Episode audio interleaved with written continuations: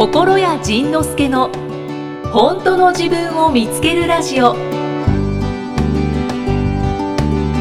今回はどんなお話が飛び出してくるのでしょうか？めでたく僕は52になりました。そうなんですか？誕生日がいつとは言いませんけれどもあの、まあ、強いて言えば世紀末のデーモン閣下と同じ誕生日ですなんですね、えー、かれこれもう10万52歳ですかね。そうかそんなに長生きしてるんですおめでとうございます。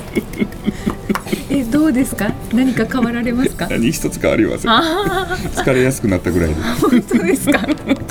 いやでもね疲れやすくななってないですよね。なんかねやっぱりねあのここ数年好きなことしかしなくなってきたら年々若くなってきたもんね。だから52と言いながら50過ぎたあたりからね折り返してきたんじゃないかなと思って。だからあと50年ぐらいしたら0歳ぐらいになってるんじゃないかなっていうのがそんな 逆の逆の折り返し。逆戻り。そうそうそう。もう、ま、マジ折り返しをしてるんじゃないかなという気がします。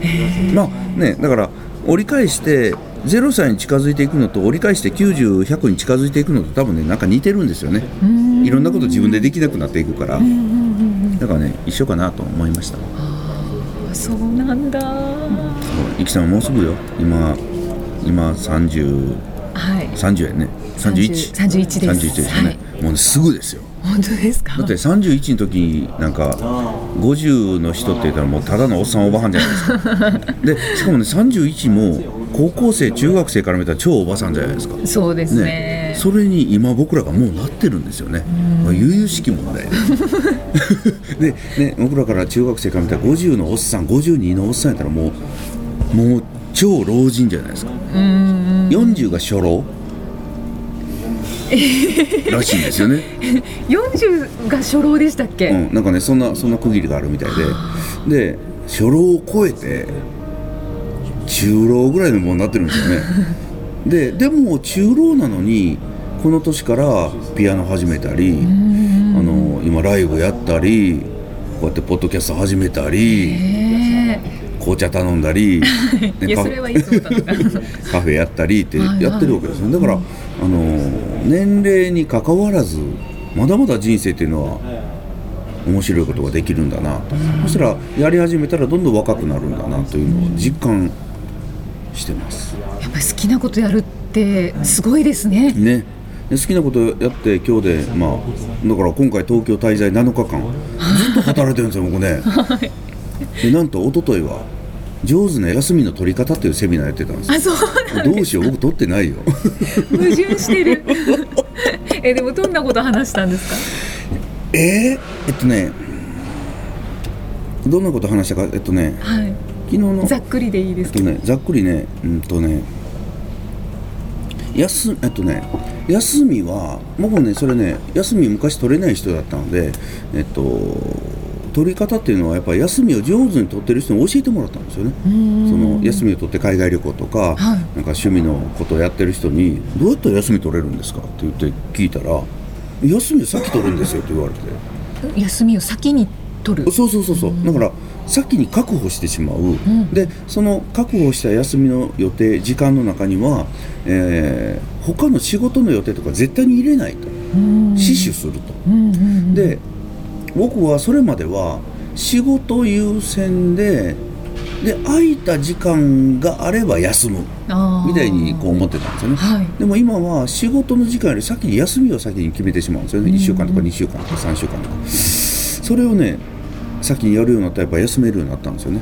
おかげでこうやって仕事がキュッと詰まること でもまあそうですよね。ねねで僕11月の末からまたちょっといつも行ってる南の島にまた行くんですけど、はいはい、そういうふうにしてそのそのためにそのその休みを取るためにちょこちょこ働くみたいな。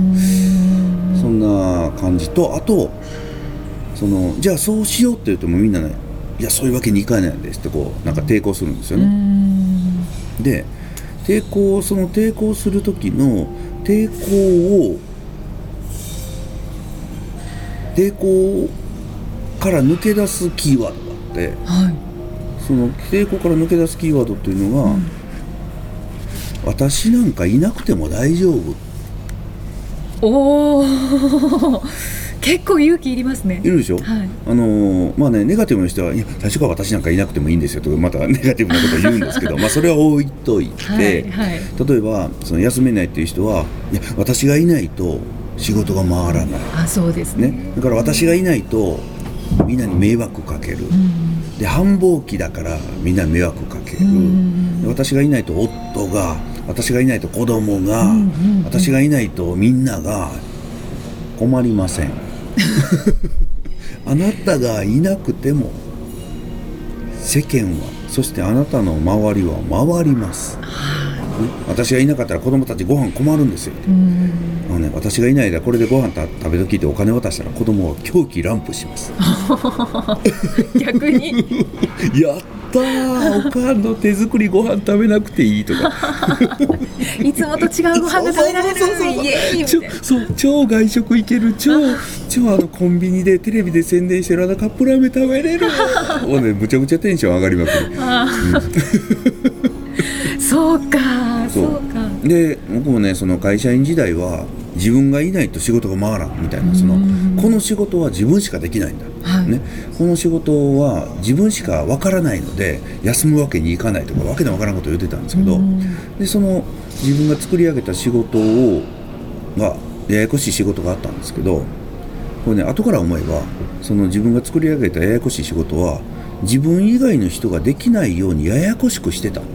僕。あで僕がいないとダメなんですよ言って、はい。なんかねじ仕事をややこしくすることで自分の居場所を作ってたーうーん。でまあ会社辞める時はそれ引き継ぎしますよね、はい。で引き継ぎしてこれはねこういうふうにして大事やからでこういう順番でこういう手順でこういうところに気をつけてこうやるんだよって引き渡したんですけど、はい。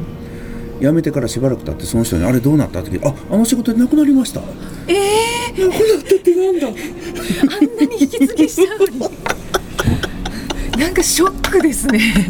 そう。つまり私がやらなければいけないと思って一生懸命やってる仕事はなくてもいい。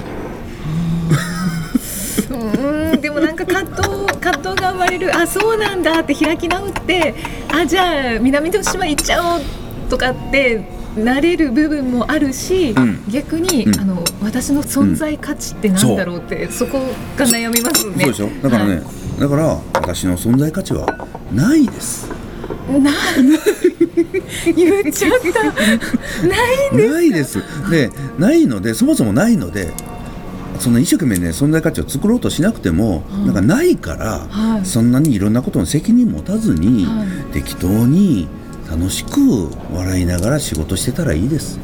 で私でもできるしあの人でもできるっていうその仕事仕事っていうのは私もできる私しかできないっていうんじゃなくて、うん。私もできるしあの人もできるっていうふうに仕事の仕組みを作らないと、うん。これ最終的に大迷惑になるんですよね。その人が倒れちゃったりその人が死んじゃったりしたら周りの人が結局大迷惑するから、うん。だから私の仕事は誰でもできるっていうぐらい楽に標準にしておかないとん。迷惑、そこは 意地張らなくていいんで意地すね。張らなくていいです。そうそこにねあの意地張って、はい。私がやらないと私じゃないとダメなんですって。思ってても私が例えばねイキさんがはい。身内が誰か亡くなった。はい。ですいませんちょっとあの遠いとこなんで1週間帰ります、帰った。で帰ってさあもうちょっと落ち着いたんで東京帰ってこようかなと思う時にもう一人亡くなったはい。そしたら2週間いるわけですよね、うんうん。さんが2週間いなかったらはい。世の中別に変わらない。世の中っていう大きい世界で考えると多分、うん、本当に変わらないのかもしれないけど。はでその間にねポッドキャストの収録が入ってた。い。私が行かないといけない。はい。この人。はい。あのディレクターの。ディレクターの方ね。ディレクターの岡田さん。岡田さんね。はいイキさんが2週間帰ってこれないはい。他の人連れてくるあそっか。裏切り者。ほらほらにっこり笑ってる これ笑われた。裏切りそれ で他の人連れてきた時に、はいね、それがまた僕の好みの美人やったりしたら「あイキさんもう帰ってこなくていいよ」と者。え私仕事なくなるじゃないですか。生活できなくなそしたらあのーまたもっといい人が現れるよイキさん。え？そんな笑いながら言われたらちょっとなんかショックなのかまあそ言ったって思えばいいのか。そうそうそう。あのねそそこで、まあ、ショックって思うのも仕方ないし、はい。でショックって思うのも仕方ないしで僕はそんなことするようなひどい人じゃないですよね。なないないよね、うん、多分ないので。どんな？ないないと信じたいです、まあねあのーここにもし小林麻衣ちゃんが来たら、はい。もうダメですけど。まあそうですね。いやいやね。いやいや小林麻衣ちゃんが来てもイキさんとやっぱり楽しくやりたいなと。じゃあまあまあ信じます。はい、はい。ああまり深く信じないよ でまあまあまあ、まあ、それは冗談としてもでそれでもしじゃあやっぱりねそのそれが僕ら怖いんですよね、自分がもしそこで抜けて他の人が来た時に、自分の居場所がなくなるんじゃないか、これね僕ら結構怖いんですよね。はい。で怖いからなんかそこに一生懸命しがみつこうとしてしまう。でこのポッドキャストの仕事がねこのね鬼の岡田さんが別の人を連れてきて、鬼のね、方さん、はい。綺麗な人をね連れてきて、ね、僕がそこにあこの人がいいって言っちゃった、はい。そしたらイキさんは「じゃあ私の行き場所どうなるの?」と言った言ってそこで「あそうなのね」って言うね。んそうなのね、あなんか新しい人来たなあそうかそうかって言ってそこで私がそれを目の前にやってきた出来事に抵抗したりもがいたりするんじゃなくて他の人になったらしいよっていうのを聞いた時にあそうなのねって受け入れた瞬間に次の話が来るの。ええそこでもがいてたら次の話入ってこれないんやけど「あそうなのね」って言ったら、はい、次のまたさらに美味しい仕事がポンと入ってきて「ああの仕事もしあの心得のポッドキャストやってたら私この仕事受けれなかったわ」って「よかったあそこ外れてて心得なんて」みたいな。言って今度はつニキさんが冷たい人間になるからねえええでもなんなんでそういう仕組みになるんですか？あのねなんでそういう仕組みになるかって言ったらね、知らない。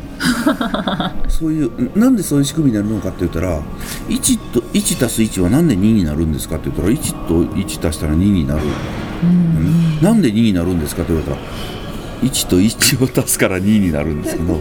でイキさんが「あそうなんだ」って言ったら「なんで新しい仕事が入ってくるんですか?」って言ったら「はい。そうなんだ」って言ったら新しい仕事が入ってくるからなんですよ入ってこないかもしれないですか？入ってこないかもしれない。その時は入ってこなかったらまた「あそうなんだ」そしたらね新しい仕事が入ってくるだからそこに抵抗しないもがかない何とかしようとしない暴れない怒らない泣かない。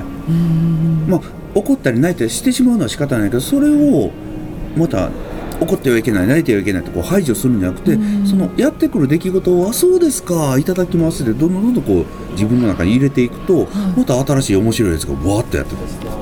へえ急に、ね、どうする？この心屋がね、あのポッドキャストに新しいパーソナリティの人が入れたら、はい。クソーと思ってたら、はい。思ってたけどあそうなんだって言ったら、テレビの話が来たらどうする？嬉しい。嬉しいよね。でそのテレビの日と、ね、ポッドキャストの日と重なってたらどうする？テレビ撮るやんか。な？仕事ないやんか。な？しかもそういうねあのあのあのキー局系の、ね、ゴールデンのアナウンスがもし来てたらもううちなんか 夢のような話ですね。うちなんかペイやんか、ねいやいやそんなそんな そうでしょ？でそういうことなんそういうあそうなんだそうなんだって言ったらそういうことがやってくるっていうことなのねだからあのこれは逃さないなくさないってギューッと握りしめてるんじゃなくてあそうですかってこう逃がしていく、不思議だけど、うん、不思議だけどそうなってる。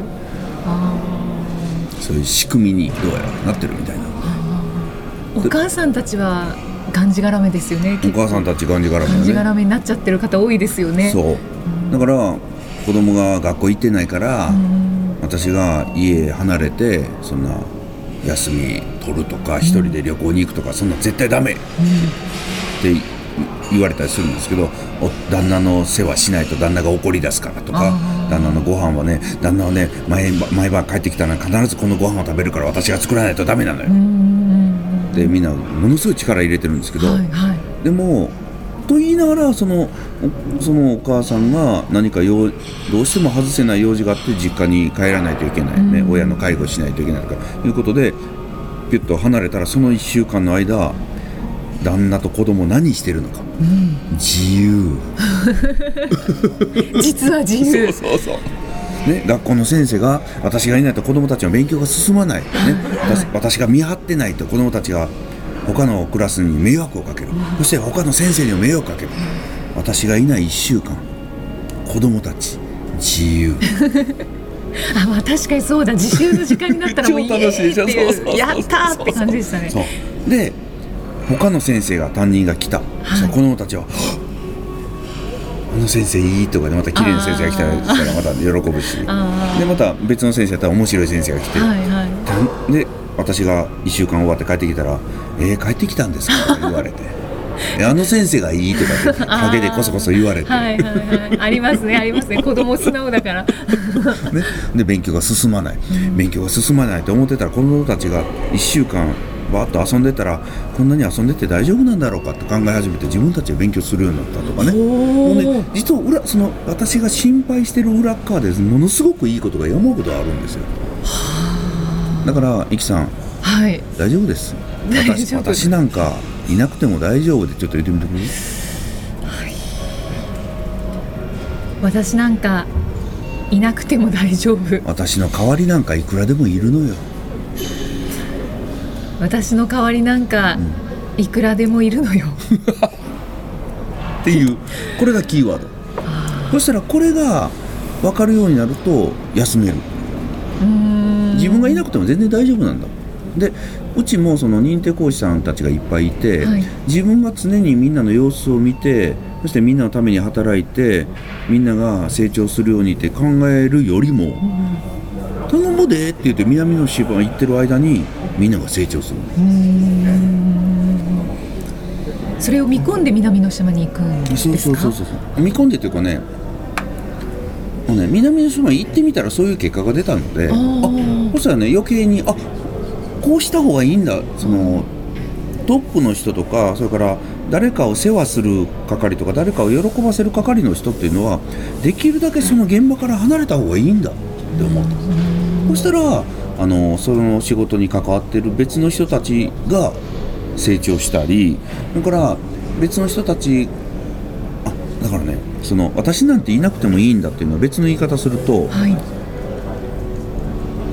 私ばっかり手柄を独り占めしてはいけないっていうことなんですはいはい。私ばっかりが褒められてはいけないし、はい。私ばっかりが役に立つねとか、すごいねとかっていうだって僕らでもあのやってるセミナーでも認定講師の人たちよりも僕が直接やった方がきっと喜ぶ人が多いのよね、でもだからといって僕がずっとやってたらその認定講師の人たちの活躍の場がないし、うんはだからあの人たちが失敗できないし成長できないから僕がそのセミナーとかカウンセリングの現場から身を引いたらそしたら認定講師の人たちが大丈夫かなと思ってたらお客さんたちからいっぱい声が来るんですよ。あのこの認定講師に会えてよかったです。心屋さんじゃなくてよかったです。とかそい えそれすごい直接的ですね。そうそうそうそう。なんか心得さんじゃないとダメだと思ってたんですけどきっと私はこの人に会うためにあの今日ここに来たんだなと思いますとかだから心得さんより話しやすいですとかうるさいわって、うん、だからねあの本当にそういうふうにして自分じゃないとダメとかっていうのはね本当にねなんかね自分の中の悲しい幻想。大丈夫ですあーどうしようイキさんいなくても大丈夫ですよ。まずまだちょっとなんかあそうかって受け入れられないんですけど。ゆきさんがいなくても若くて綺麗な長い黒髪の女性を岡田さんきっと連れてきてくれます。皆さんまだまだもう少し後で大丈夫ですのでよろしくお願いします次回はどんな気づきのお話が出てくるのか。お楽しみに。この番組は提供心谷仁之助プロデュースキクタスナレーション生きみえでお送りしました。